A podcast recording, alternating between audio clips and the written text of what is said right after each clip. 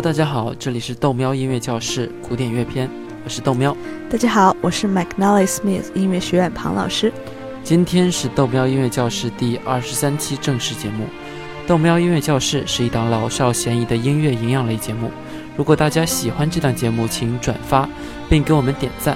如果有什么意见，请在节目下方直接留言，我们会积极做出改进。庞老师会带你了解专业而且有趣的古典音乐知识。嗯，另外大家记得加我们的微信公众号“豆喵 Radio” 豆喵音乐教室，让你有底气带男生女生去听古典音乐会。好了，广告时间结束，今天我们就要开始巴洛克时代了，想想都有点小激动啊。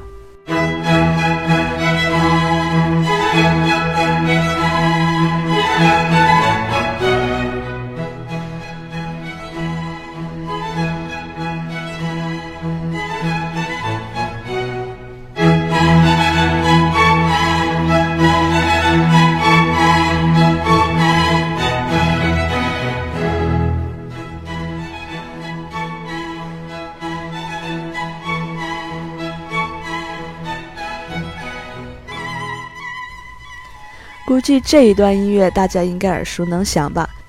维瓦尔第的四季组曲中的《春》，哎，一首叫《春》的曲子，感觉在各类广告音乐中经常出现啊。是的，巴洛克时期开始于一六零零年左右。当然，这也并不是说作曲家一拍脑门就决定今天一六零零年到了，我们要开始巴洛克时期了。这些音乐的分期都是历史学家为了研究方便而将这时间分割开来。我们就能更好地理解音乐。正如后面要讲到的古典时期，一七五零年开始，当然也是同样的分期方式。我们之前带大家听八种音乐流派的时候就了解过这点，这里只是帮大家复习一下。尽管如此，巴洛克时期的曲子依然属于分界相对清晰的。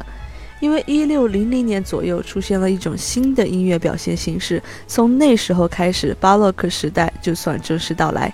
哇，听起来好酷啊！这种表现形式就是 opera 歌剧。在一六零零年左右的意大利，这种音乐形式在古典音乐的地位重要到了可以作为整个时代诞生的标志。哇，那下次和朋友去听歌剧，就可以牛气哄哄地告诉他这一段关于巴洛克时代的历史了。是的，以后我们有空的时候会把重要的歌剧一个一个讲过来，这算是我们未来的又一个大坑吧。如果我们的听众中有人愿意和我们一起做关于歌剧的项目，也请通过我们的微信公众号联系我们。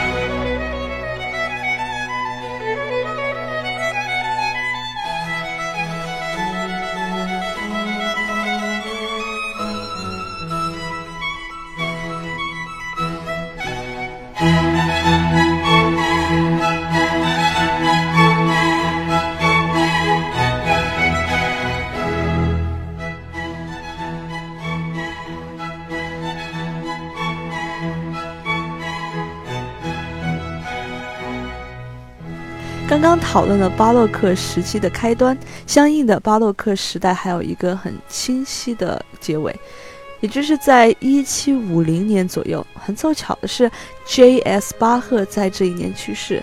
当然，这并不是什么好事，但是就是这么巧，巴赫的去世和巴洛克时代的结束凑在了一起。从一六零零年到一七五零年，巴洛克时代一共持续了一百五十年，这算是非常长的一段时间了。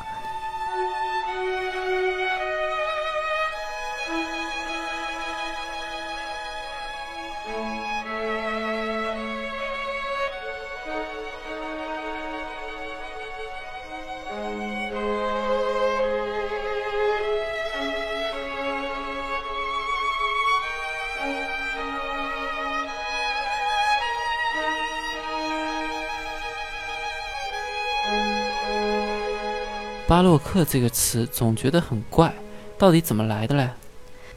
巴洛克 （Baroque） 是从葡萄牙语 “barroco” 来的，原来的意思是不规则的珍珠。不规则的珍珠，嘿，这个好神奇的原意啊！是的，一开始 “barroco” 形容一种奇怪的感觉，甚至有负面感觉的形容词，代表着扭曲、夸张、过分等等。后来，人们渐渐用巴洛克作为一个正面形容词来形容一个时代，或者富有戏剧性的美，有大气磅礴、光怪陆离、不落俗套的感觉。在讨论音乐之前，我们先来看这个时代的建筑风格。在我们喜马拉雅 FM 介绍中的第一张图片就是罗马的圣彼得大教堂。这个教堂大概是在1550年到1650年左右被建筑成的。也就是文艺复兴晚期和巴洛克早期这个时候，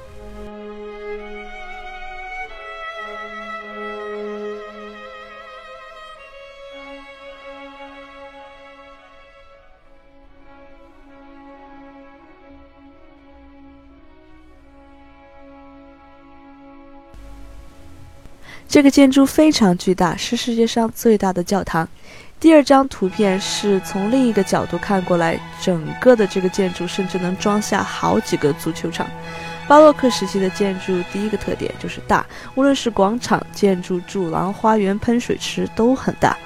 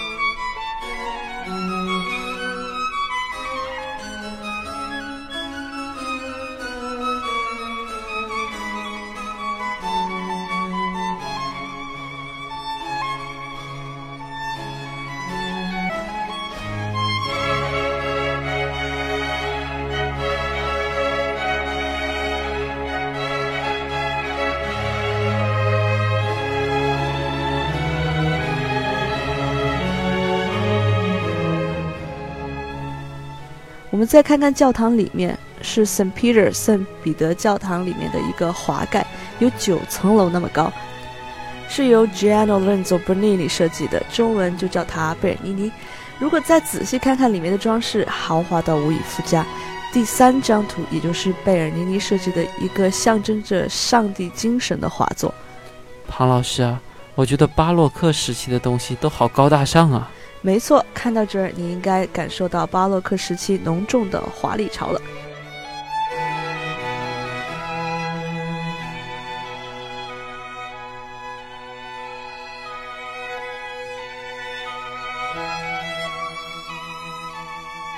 我们再来看看两幅图，第一张图是文艺复兴时期米开朗基罗雕刻的大卫雕塑。第二张图是巴洛克时期贝尔尼尼雕塑的大卫雕塑，你能看出什么区别吗？巴洛克时期的大卫看起来更加华丽，变化更多一些，十分溜。贝尔尼尼棒棒的，文艺复兴时期的大卫感觉就很文艺范儿啊，有一种萌萌的感觉。哎，你看这九零后用语不少啊。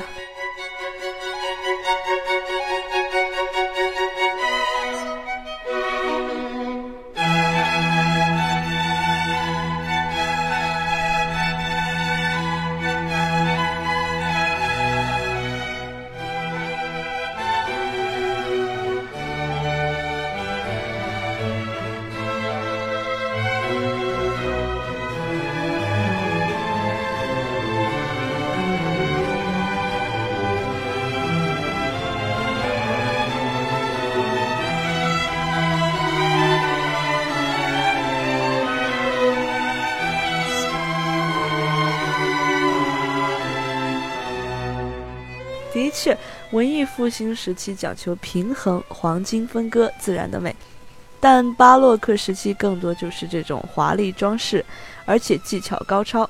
文艺复兴时期的大卫，你看看，都是一种嫩嫩的微笑；而贝尔尼尼在巴洛克时期雕塑的大卫，就是一种浑身紧绷、咬紧双唇的状态。如果说文艺复兴是平静恬淡，那巴洛克时期就充满力量。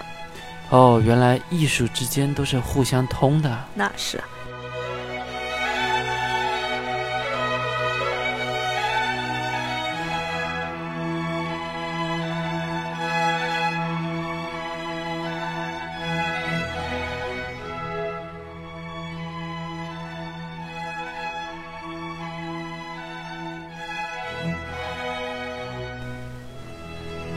我们最后来看一张罗马的另一个教堂的配图，这个教堂的名字叫做我们的胜利女神。豆苗，你看你有什么感觉？呃，感觉设计师们真的是没有放过一寸一分，把每一个小点位置都做出了各种各样的装饰，真是太厉害。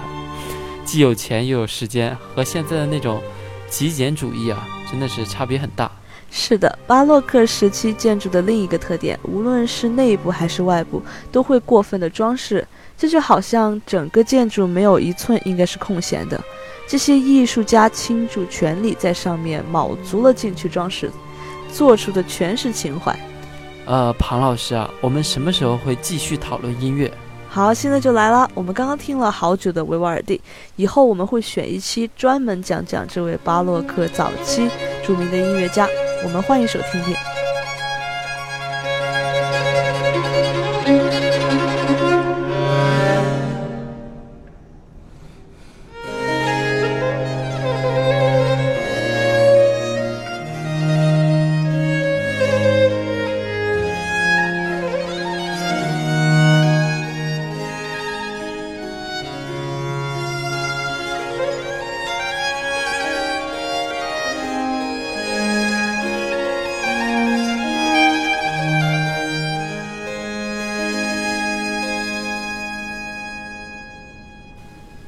你现在听到的就是巴洛克时期的音乐，低音部分更多的是作为支持作用，而高音部分会十分华丽。比起之前我们听的文艺复兴时期的音乐，巴洛克时期的音乐更多出现了 homophonic，也就是我们在十三期时候讨论过的主音肢体。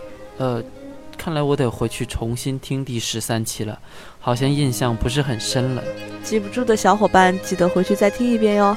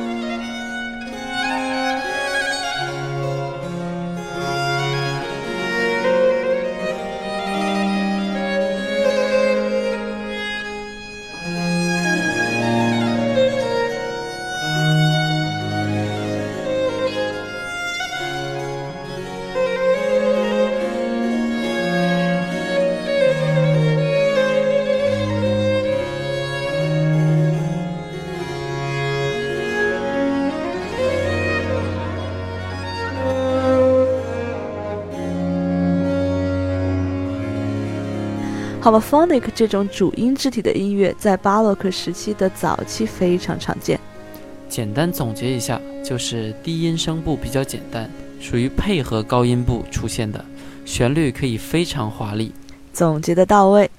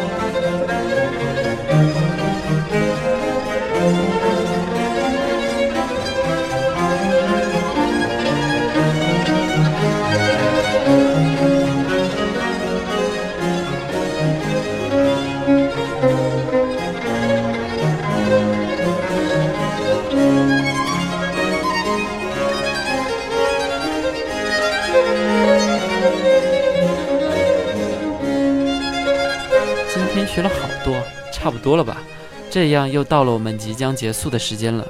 欢迎把我们的节目分享到你的朋友圈，让更多的人都可以听懂古典音乐。豆喵音乐教室带你了解古典音乐的前世今生。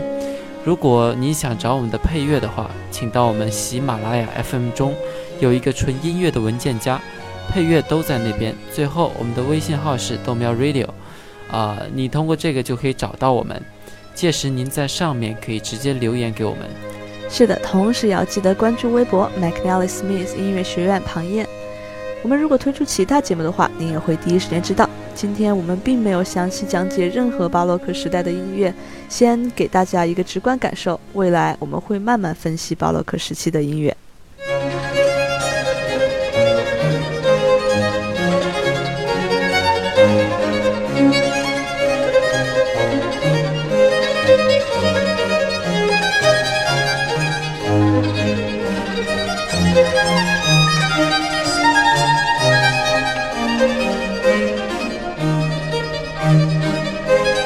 Música